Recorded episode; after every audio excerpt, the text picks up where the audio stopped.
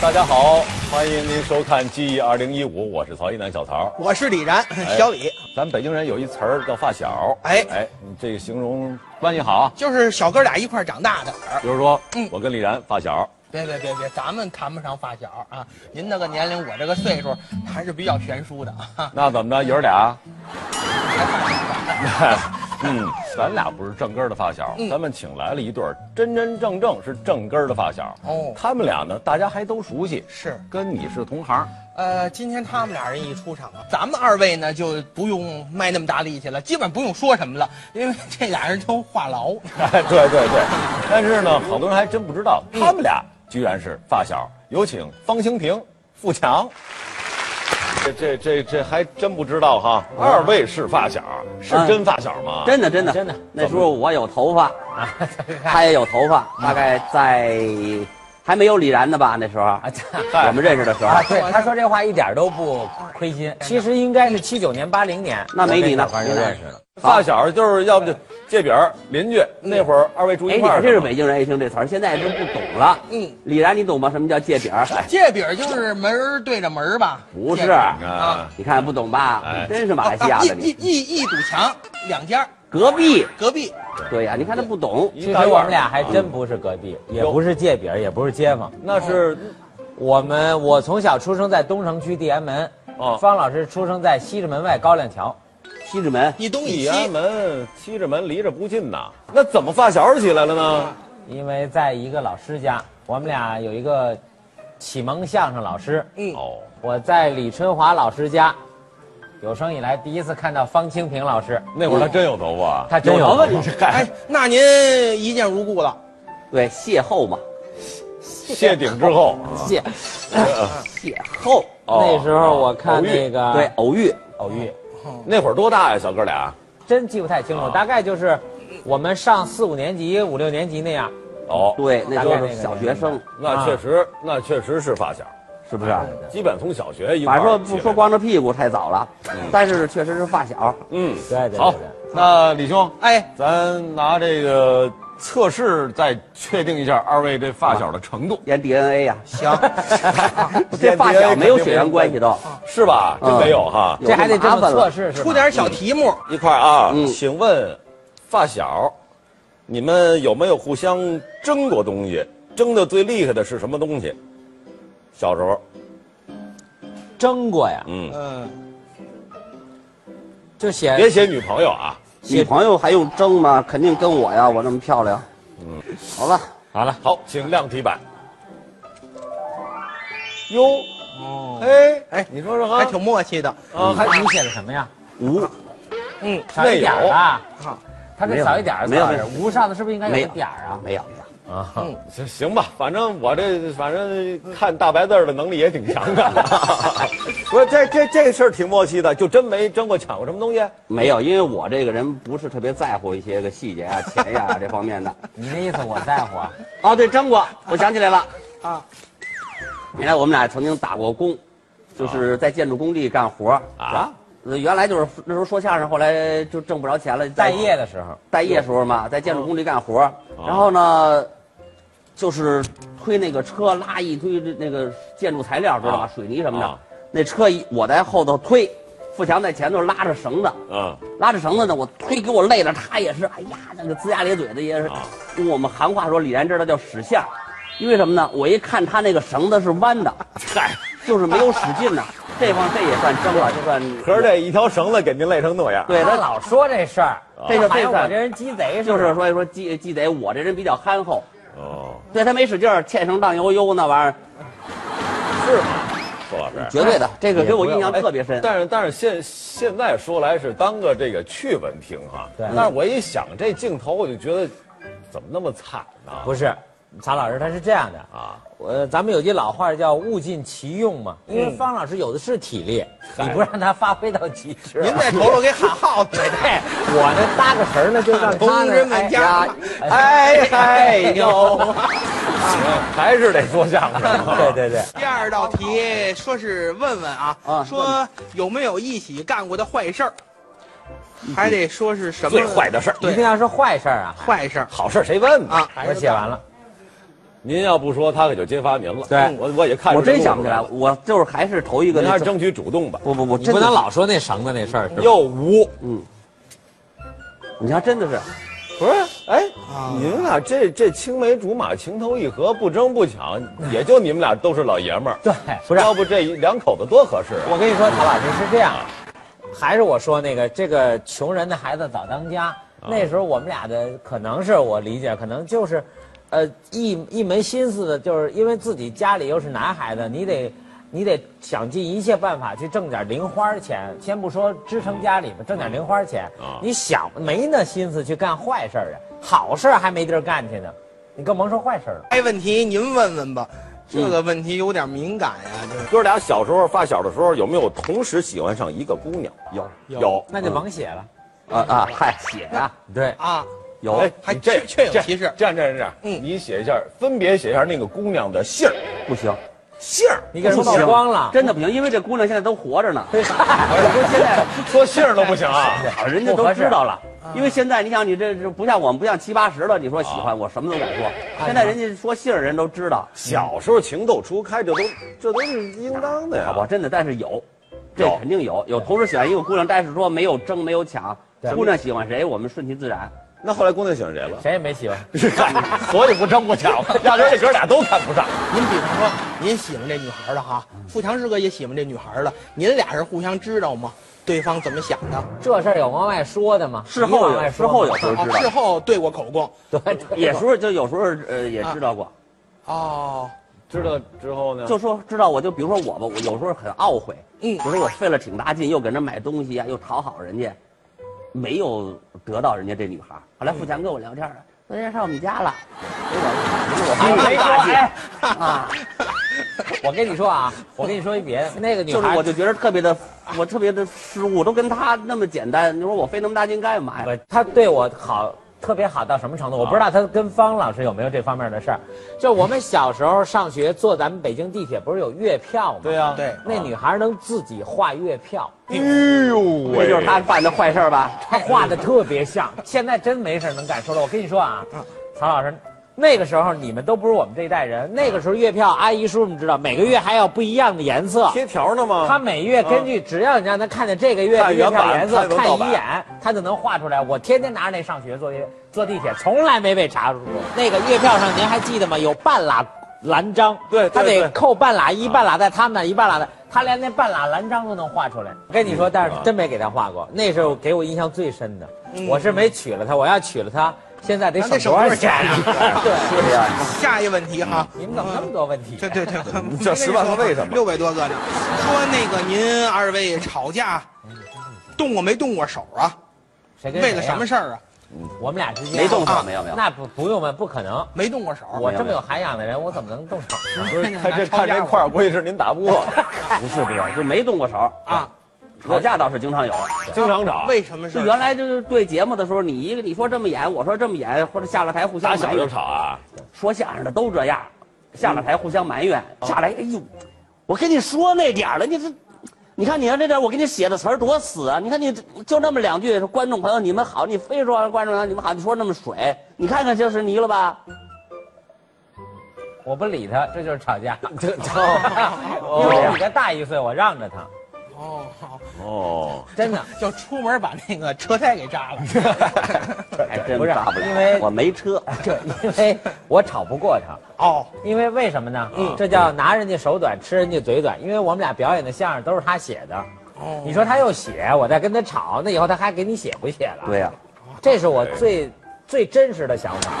得嘞，咱说点儿这说点这这是正事儿吧，啊咱们。来说点正事儿哎啊，说我们这个有线报说富强老师当年小时候第一次见方清明老师的时候，以为他是神经 病呢。这此话怎讲？我小时候是有点儿我，你看自己都招了吧啊我？有点儿那个就是，有点儿疯疯癫癫的，不为着调。为什么呀？不是什么事儿？不是是这样，我真不知呃道。我跟你说一下，下这画面，大家要啊是因为呢，刚开始谁不认识谁，我们俩在第一个那个李老师家，嗯就是我每星期我们去一次李老师家上一次课。我第一次去的时候，我就看那电线杆子底下站了一小孩儿，就他。哦当然那时候他有头发，对着电线杆子，他对着电线杆子，等于背着别人，就啊在那儿打快板儿，呱铃呱铃铃呱。哦第一次给我印象就这样。哎呦，这孩子一，但是当然肯定我不认识他，但是我一想，肯定这也是跟李老师学快板的，那他不可能那么寸，跟李老师没关系，在门口有一打快板的。哎对对哎对对对等我第二个星期来，他还在那儿打快板。第三个星期，就是我每次去都看见那电线杆子底下有一孩子在那儿打快板。嗯我说这孩子是不是有病啊？这孩子就是从来没有别的状态呈现给别人。啊那咱们情景再现一下他们俩发小的时候第一次见面呗。行，李兄，哎你做一个关键道具呗。您放心，您这身材做不了快 板，您当那电杆子得了。好，啊，我就是那电线杆子。这电线杆子还是。加粗的这些，啊，他这个电线杆子还是刚刷漆的电 线杆，电线这么低的话，也容易蹭脑袋呀。这 嗨，好吧，他在那去吧个，嗯我就来，我先开始，先出来，让我啊出来。来你我来，我一嗯这样二三，走你，看这儿，你看 靠，靠着，不是，哎，你头没听说前面有那么多零碎儿你呢前面靠着小词儿啊，你这啊啊当年的方清平就是这样哈。对，就这啊又样，得练了。今天练什么呢？啊！嗯，哦，今天练，今天练打电线杆子，哎没学。又忘 了，你背不上来，电杆子你才打人呢！ 我不像话，你你词儿忘了，你老拿电线杆子出什么你气别啊？说话，你是电杆子。哦，我是电要线杆是子。当时那电杆子要这么软，他都能一头转过去。 对，这电线杆子应该脸啊我冲这 后，嗯练打了，你可别你别留记号啊！我这这是练打了。换个人吧，换换个人吧，换个人吧。就是这样练的，对，我证明他啊就这么练的，呃就是这么真是练。这样的。对，啊他抱着电线杆子练抱的，着电线对呀，杆你子们练抱的，着电杆子干嘛呀？不，因为这就这电杆子，这就是胡同这一角嘛。你要不抱着电杆子来一车，就给你撞着了。而且啊嗯你想，他要不抱着电线杆子，我怎么会觉得他有病 呢？就这样，就这样。哦，那这来，谢谢电线杆子，谢谢电线谢杆谢子。电杆子啊。这个节这个节奏，他哦，真，我跟你说啊，实话实说，我一点都不演绎。你要看他一次这样，你不会觉得他有问题，嗯两次也不会。我每星期来都有，我就害怕了，因为一般的人，大杂院都是小狗把门儿， 是吧？看家什么的，啊你这老门口老站这么一个抱着电杆子，我就觉着，哎，我是不是真的有问题？您去了那么些个那么多次啊，您您见过富强师哥吗？见过啊就你就这不专是业，废话，他能回家吗？他又不是他盲不是人。抱着电线杆子见过呀。我们等于就是在李老师家认识的。啊。好，那就那会儿就搭档了吗？小时候，是，其实那会儿啊，方清平老师啊比我会说的多得多。让他模仿马三立，我那段子已经忘了啊，想不起来了。我小时候，我要他就说我我的自己的嘛，我以我有了钱，有了钱之后，我我我我我买棉帽子，我吃好东西，我天天吃包子，吃炸糕。你有包子吗？ 就这种。哦，于是大火。对，因为那时候不是说我学的多像，因为那时候马三立这种风格在北京的相声界没有人学呢。但是我呢，小时候就喜欢听那个天津马三立先生的那个相声。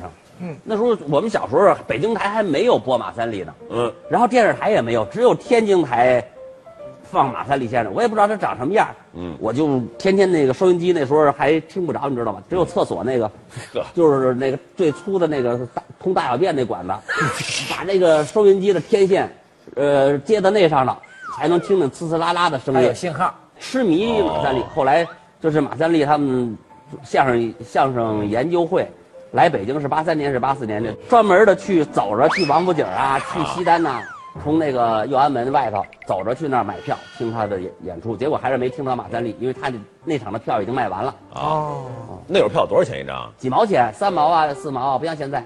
嗯，那时候记得能买我得们起俩上，咱俩上长安大，我们上长安大剧院那还没拆呢、嗯啊！听马先生最贵的票卖八毛，哎，有一小红灯笼，我印象特别深。啊小红灯笼，别瞎说，那那那那不是看电影去吧？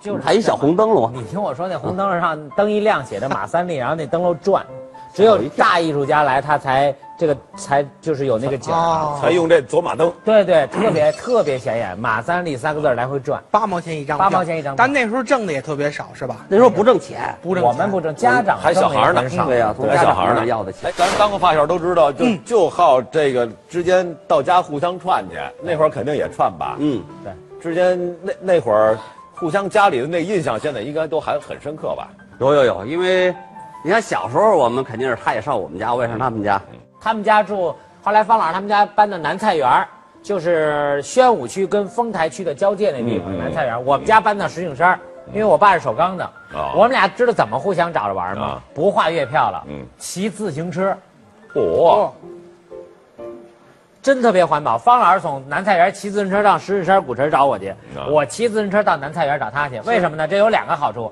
一是锻炼身体，二正好骑饿了到对方家吃饭。那对还能多吃点儿他爸爸烙馅儿饼特别好吃。 哟。他们家老老爷，现在他们家老爷子还健在，八十多了，自己还上下楼做饭呢。比我身体好。他爸身体真比他好。嗯，他他他，因为他父亲做那个韭菜馅儿盒子烙那馅儿啊饼，然后这馅儿饼要求的是那个馅儿特好吃，然后他爸烙那个老爷子给我烙那烙饼，我能白嘴儿吃，一层一层的，里头都能看见盐花儿，哦，烙的特别好。嗯嗯，那是我在他们家可没少吃他们家的饭，实话实说，这老爷子其实有这手艺不容易啊！我爸在食堂还干嫌不着过 刺，真的。 真的，你说这对，因为那时候年轻啊，亏嘴啊，又没什么嗯营养，不像现在，你想吃什么都有。那时候相对咱们国家的嗯这个东西还比较贫乏，嗯能到那时候我真是早上起来起来，也没有吃早点的习惯，骑个自行车就找小芳去了，到他们家整能骑到那时候真骑到不中觉得国累嗯，十一点钟钟到家，他他爸爸在那烙馅饼，我他们家一点不夸张，这个。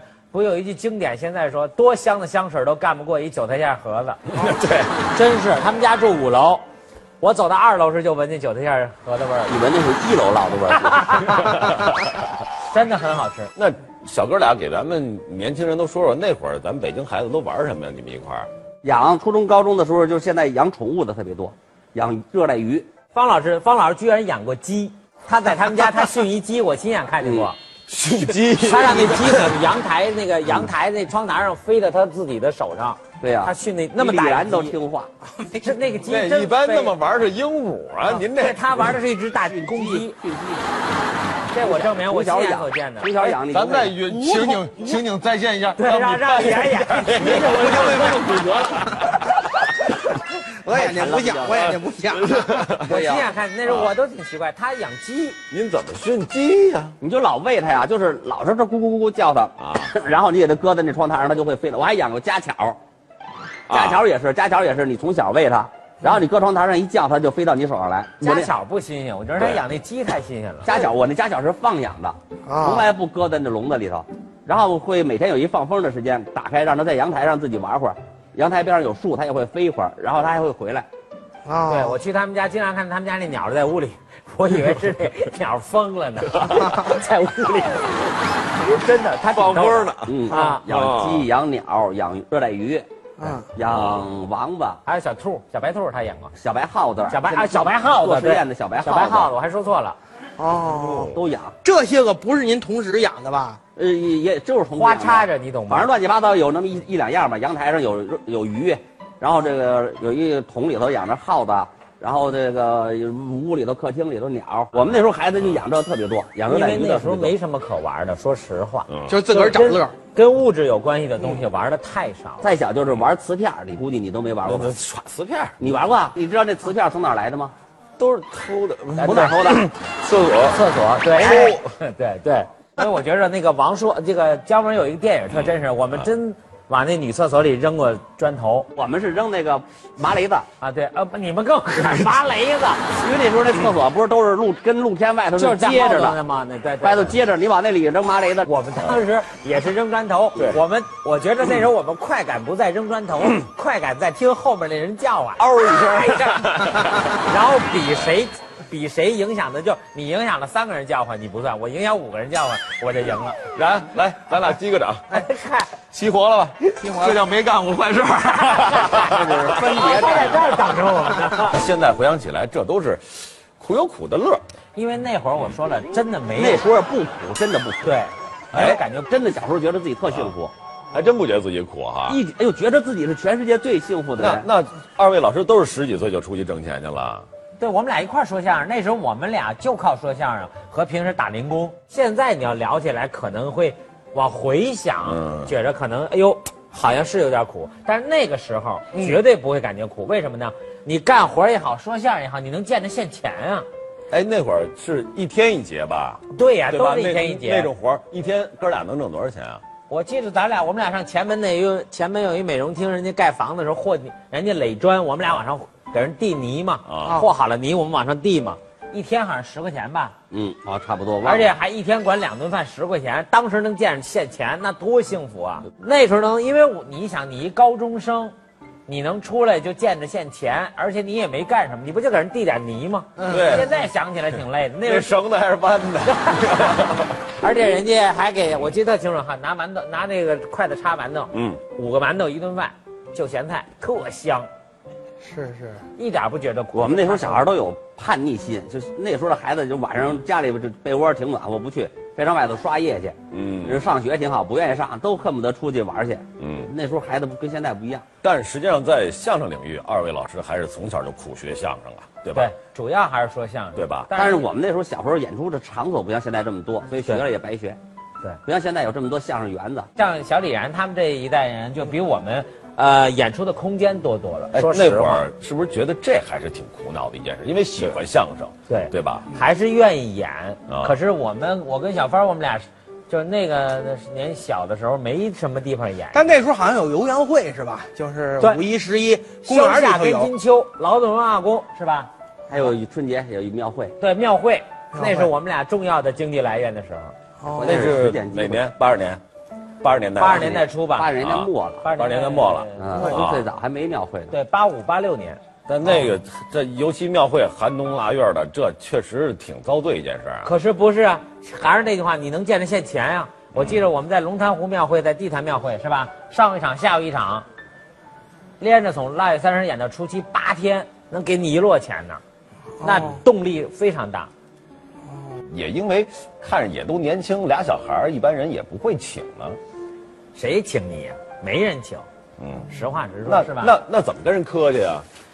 反正我记着，我们跟劳动文化宫那个领导，就给我们安排相声员的那个，就那个那老师啊啊，跟人家真的是的，跟人家得特别客气。人因为人安排谁都安排啊，比方说这一对儿是方金明、付强，这一对儿是曹一楠、李然，嗯那就看谁跟人客气，人家安排谁啊。哦，实话实说，哦，得得扒着人家。嗯，其实这这过程是一个，我觉得是一挺拧巴、挺煎熬的一个过对，程。这些事儿都是我干，一点不客气。你问他，因为方小方老师他不是这样的人，他干他不这不善这于对对对对，你看他他不善于这个，然而且不会聊天儿。但是俩人，我觉得您看您这个一合作，其实这么一听，还有打里有打外的。嗯嗯，呃，创作上面的事儿，改改作品上面的事儿，那都是我曾经试过他的事不儿。会啊。哎，还真是，我记着九十年代初，就是咱们全国的各个那个卫视特别刚兴那个综艺节目的时候啊，嗯真的是那样。我们我去负责跟什么河北、山东、山西最远的江西台，哦就我们就在江西台认识的秦天儿嘛。那会儿我还是小孩儿呢嘛，但是我也确实有印象。对呀啊那时候每个周末各个卫视对都有那种综艺节什目，么快乐星期五、对快乐对对星期六，那有有那么几年，就是各大从那卫个视综艺大观之后，对综艺大观，你说太对了啊！嗯包括北呃那个河北电视台叫《快乐星期五》，大家来欢乐大家来欢乐，哎，而且他们特别爱找说相声的，因为说相声会有气氛。对对对对对，嗯所以你活就泛想那个而且年代便宜，嗯对，而且便宜便宜，而且当听时话。呃，这便宜确实我们知道，说这，即便是什么大家来欢乐，但是去那儿自个儿确实也不是挺舒服的。说经常住澡堂嘛，是吗？啊呵，对，那时候不是大家来欢乐，那时候小时候那是比大家来欢乐还早。我告诉你一啊特可乐一笑话啊，小芳啊特别爱泡澡，嗯哦我们都爱泡澡，说相声都爱泡澡暖和嗯。我觉得特别冷的一天，我们去保定演出，那演出也没挣着什么钱，哎呀就想赶快找一澡堂子。哎呦，可找一澡堂子，进去小芳也没看，说赶快先脱光了，先泡，先进池子泡吧，先暖和暖和。啊，我这人比较矜持，我得稍微的观察观察。你虽然是进澡堂子，你没来过，这不是北京啊。啊方老师不管这，嘁呱脱一个镜条，什么都没穿，进去一看，那池子里空的，没水。他那个感受才难受呢，因为他冷啊。 然后我在旁边，我就可以享受，我就看着他怎么一件一件脱的，然后再 穿 穿上。那时候挺挺，现在想起来也怪惨的。 是啊冷，，你这你就你呃现在说相声，你哪儿出出演出住个澡堂子，那跟人急了还不？ 对啊是，现在最起码你得是嗯你宾住馆的酒店最最惨的是哪儿？你记着吗，李 来？我呀咱俩一块儿去那个东 北，咱在大堂等着，啊， 你忘了吧？ 我们俩去东北有一演 出，到了地儿人没给我们安排房，我们俩在那儿坐着等着，人家就说给开房去吧，一直等到中午了，人说吃饭去吧，啊，那吃饭回来再再坐这儿，我们还坐那大堂。我们八个人啊，给开了一间房，对然后谁睡有男谁有睡女的， 不好说这事儿。后来就找不着您了，后来我自己花钱开了，我实在冻得不行了，东北零下二十多度。唐老师，你知道为什么他们有这种状况吗？啊因为我没去，啊，好哎我要去，有人给张罗，还至于坐大堂吗？哎直呀接就坐当街上。在广州也留下了深刻的印象啊。说在那儿，好像您在那儿爬了好些天窗户，广州演出是拍戏，哦那时候是广州是咱们这边那时候相声就各你您说那种各种台的那种节目也不怎么突然就没了，是不是？每个对月是本来是是能挣个这儿一千那儿两千的能挣点儿，后来没了没地儿挣钱去了，上广东跑剧组去吧。给我们租的是那个临河村，临河村您可能知道现嗯在在东站呐。对对那对时，候去那儿的基本上都是什么倒车票的啦，呃呃搓澡的啦、按摩的啦，都是那种最底层的工作人员在那儿住，给我们住那地儿，就是跟老乡租的房，那里头没有电视啊。我们隔壁呀、对面对面那楼的人 有电视，因为那种那种广东那房你知道吧，两个两个楼离着都特别近，一个人就是侧着能过去那个两个楼的楼缝儿，嗯所以每天我们俩就是在这窗户那儿看对对面那屋的电视，那是有啊哦，过。哦因为我们这屋没电视啊，后来我们就跟对面邻居那女的搞熟了。刚开始呢，方老师，我们刚开始还特客，还特好意思，不是还不好意思，人家看什么台我们就看什么台。后来熟到什么程度？方老师说：“哎，大姐，麻烦你换一下中央三，我瞅瞅。”那大姐就给换，因为他那俩楼之间太近了。然后最精辟的时候还不是这哎方老师，我们在家弄一竹竿，大姐出去上班的时候把电视开开，我们自己能捅着换台。 还有一个是我们两家的地那个那个空调啊，都是一个牌子的。对我那个遥控器能开他那空调。有时候夜里头突然睡着觉给冻醒了，他把我这给打开了。因为广州那楼和楼太近了。哦， 我听说您有一回演出，让人说拿武器瞄着您，哦对有笑成哎这样啊！有这么档的 事儿吗？有在那时候小时候十几岁啊，在那个北京那个苏家坨，现在可能是四我季北京郊区四四季青那那边个吗？四季青那边苏家坨，哎有一个那个大的体育场露天的啊，我在那儿说相声，我跟他还有一个李荣林老师，现在也老了，七十多快啊八十了，我们仨说那个《金枪与孝子》，我就说，我就发现底下有一个观众拿一气儿枪，就一直就这么着比着我，我还在我想是这不是什么对呀，我什在么想是市场环境？因为他就是那种 到乡镇演出嘛，环境特别乱，这还是啊北京的，外地有牵着驴来的，怕丢了也牵进来的。那人没让驴踢您，这拿枪瞄您啊，这个对、呀、我就想，我说是不是瞄着我？我想我再调换一个调度，自己增加点调度，看他是不是瞄着我。对然后就凑到这边跟观众说，我发现他这枪已经转过来了，我拽上那边，我发现那枪又转那边去了。而且我知道一个事儿，就是苏家屯那体育场对面是精神病院，你知道吗我就怕精神病院跑出 来的但是。您娘这对呀，，打您还白打，精神病不是。我娘 那天我演出时，我还纳闷，我说这方清兵怎么在台上瞎走啊？本来都安排好 了，他一会儿呲溜奔这边，一会儿呲溜奔那边，啊对呀干嘛他呢？躲枪呢。后来我才知道，那真是就是真打气儿枪，就是就拿气儿枪这么一直瞄那着人哎我。也哎就是闲的没事儿。我们三个演员呢，也就瞄着他一人，然后那个人还后来他在台上偷着跟我说，因为那时候演出也比较。这个相对的比较松散，他跟我说有人拿枪瞄着我，所以我也害怕。我就但是后来我看了一眼，我不怕，为什么那人不找我们？准心都在他这儿呢， 他走在哪儿，然后方清兵啊换回来又找他，我看啊这没事儿，真是这是真事儿，不知道为什么，就这种事情遇到的太多了。哎呀，太对这了这这这这这这这确实，现在想这是财富，但当年能这么一路哥俩发小走过来，实际上也只能是发小的这种情分在。但不是也有那么一句话吗？付强老师，这亲兄弟明算账哈。对，这就是说关系再好，别走钱，对吧？这一点我可以特别负责任的说，这是我们哥俩的交情的基础。小芳这点做得特别好，因为都是我外联，百分之九十九不能说百分百分之九十九都是我外联。小芳从来问的我都是去哪儿演，跟呃什么场合、什么环境演什么，小芳从来不问我多少钱。哎嗯，而且我呢，就是大家都习惯就是给信封嘛，我给小芳多少钱，她就拿多少钱，这是我们哥俩能直到今天还有交情的最好的基础。就信任。我对钱没什么太高的欲望。对，小芳从来不问我多少钱，这哎个所以就是这是其实这是不用说的最好的信任，嗯，不用聊了，哎对对，简单。正好说到这儿，这也基于方老师这对钱还真没有什么欲望，嗯对咱们这真是边说的哈。那您挣钱都干嘛去了？你们看张照照片儿嗯啊，说您挣钱基本就都大了牙祭了，那会挣钱儿胖成那样，那时候比如说挣十块钱吧，有六块钱给家里，四块钱自己吃喝就完了。就吃喝了。因为也对啊，没想过别的，那时候也没想过买房，嗯没有那概念，也没想过哎买过车，后来买了，买车我是挺早的，嗯，我是九几年不到两千年，哎不对，两千零几年，反正挺早的买的嗯车，哥俩是一块儿买的车吗？不是我自己买的，但先我买不会的开，我就让他开，嗨，因为那时候我买完车 啊，我没本儿，对，小芳这点特别好。好嘛，您是别开，您这无证驾 驶。我而且那有个我有本儿，但是我没还没买，没还有没没想车买车呢。正好方老师先买的车，我本来也要买了，马上要你一买。看方老这师跟我说：“你先别买，我买了一车，我没本儿，你先开。”我一想，哎呦，太好了，好啊，正好我练手了。我很感谢方老师那车，我用他那用方老师那辆车给我自己练得很娴熟。对等我自己买车的时候就不心疼就了。再也不撞了。两箱夏利 呀、啊两箱夏利就是零点九排量的嘛，后来都不是方的了，他开完之后，开完之后变三轮儿。对菱形的了都是。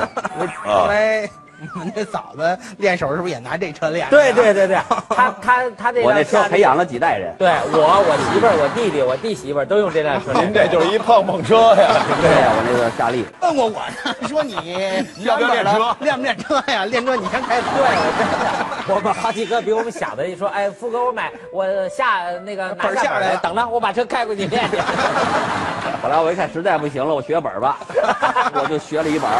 哎，忽悠我一档子。 那个说有一回，不知道那时候您是学完本儿没学完本儿啊嗯？反正是开车出去了，又出去了。跟一车反正又发生点儿这个，反正是别了一下嗯是怎么着吧，反正，结果呢，把窗户开开之后，拿自个儿对副驾驶边上那包就砍人家， 结果砍完人之后，那包可就挂人车上了，这车就开着就跑，对他我那后追面那就包追。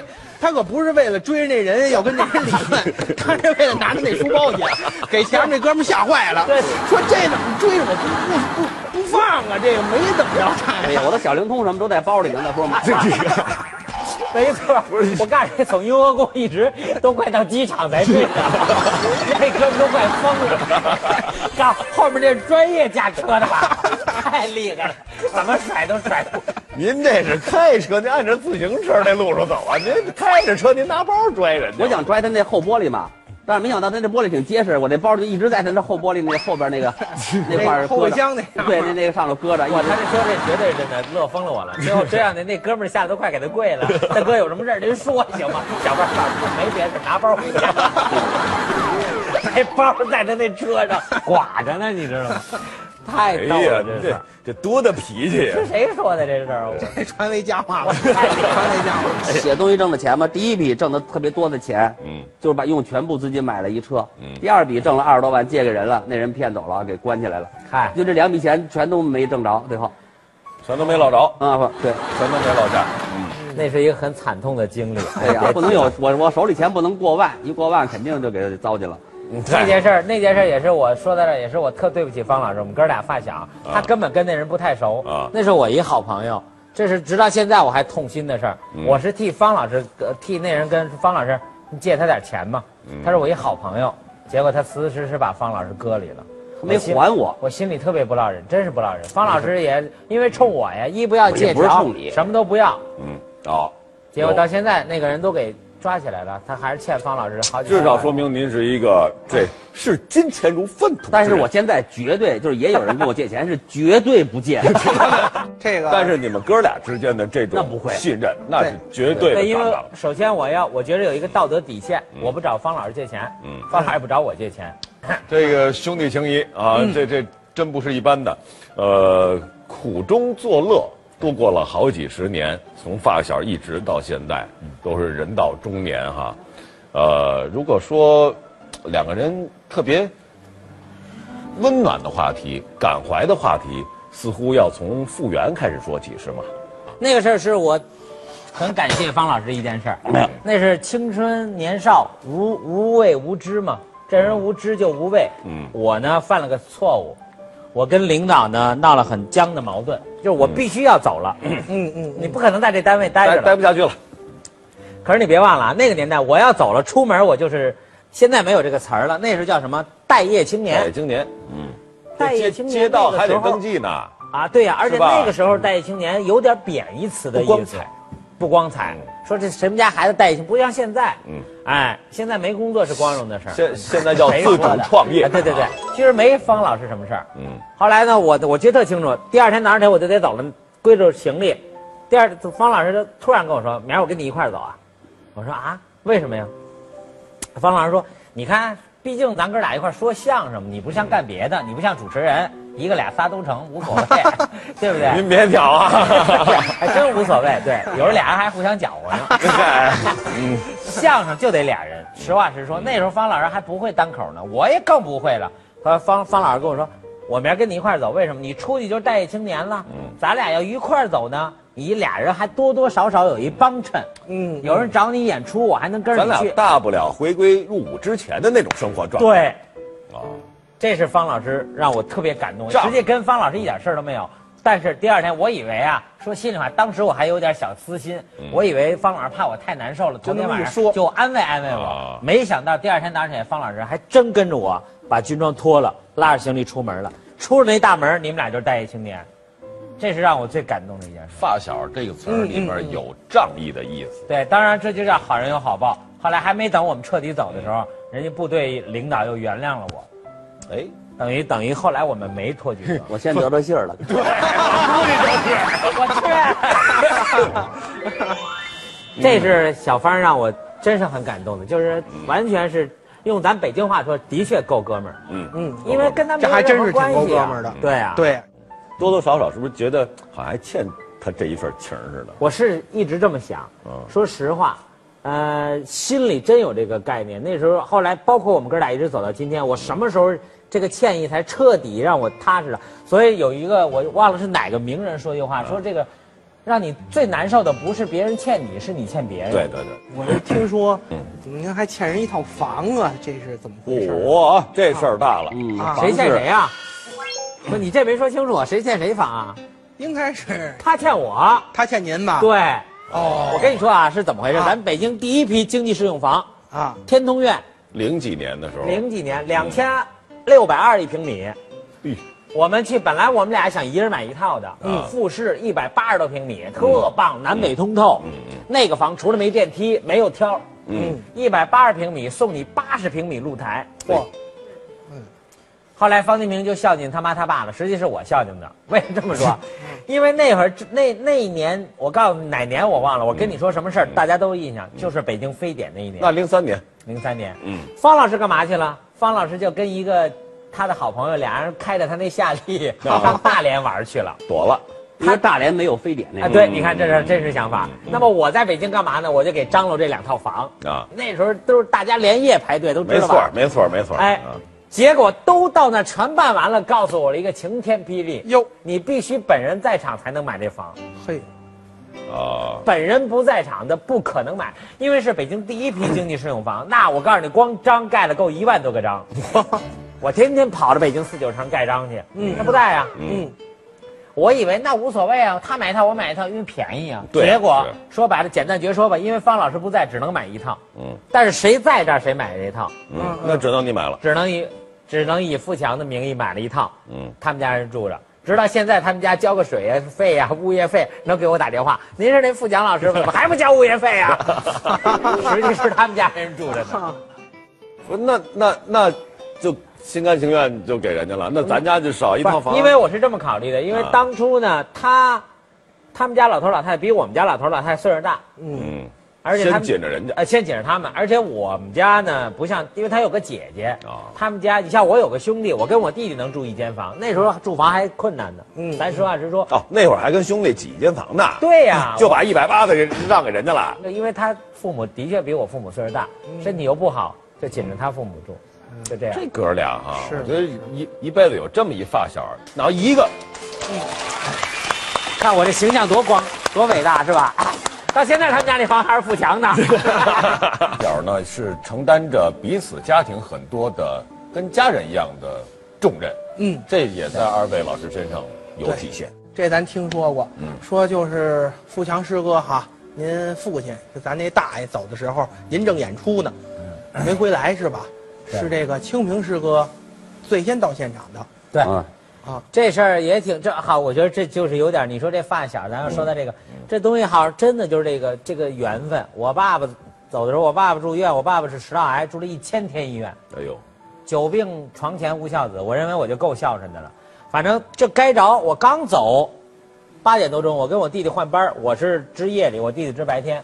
我刚走，上午八点多钟，我爸爸十点走的，然后通知我在那时候也没车呀，还没买夏利呢，也回不来。小芳先到的，所以这是这该着，而且给我爸爸穿衣服、穿鞋、戴帽子，全套都是方老师。我以后有事儿找我啊。这就是该着，而且呢，连我弟弟在我妈、我老妈也我我老妈都傻了，因为我妈没经历过，我们都没经历过，亲人走都没经历过。呃，从穿衣服、穿鞋，我爸爸那脚丫子也肿了，也不好穿。呃，然后包括穿一层一层的，最后连火葬场的那个医院太平间拿的那个套啊，那个黄的，就是反正总而言之那一套东西。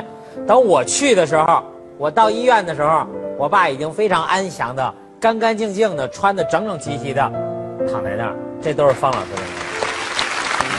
呃，这这这后来就是也是，他也他也是觉着背不住我，嗨，然后我妈去世的时候，他就比我到的早，对，你说这事儿邪不他就邪？还回来了，他妈妈走的时候，小芳正在北京电视台录像呢。鲁丹相声大赛呢。对，正好哦当在那儿当评委呢，我比他先到的，我我帮着阿姨归着，当然也不不是全是我，因为她有姐姐，嗯，但是这事儿就这么巧，我爸走的时候他先到，他妈走的时候我先到嗯，下回咱再有事儿谁也别 麻烦谁了。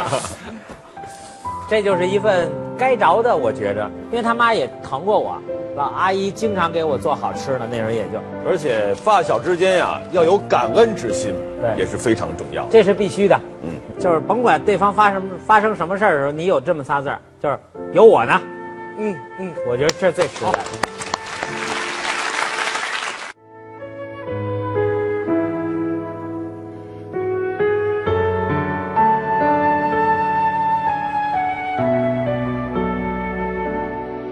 提咱老北京的传统小吃爆肚，就不能不提到爆肚冯。冯家做出来的爆肚口感独特，用料讲究，被老百姓口口相传，有了爆肚冯的美名。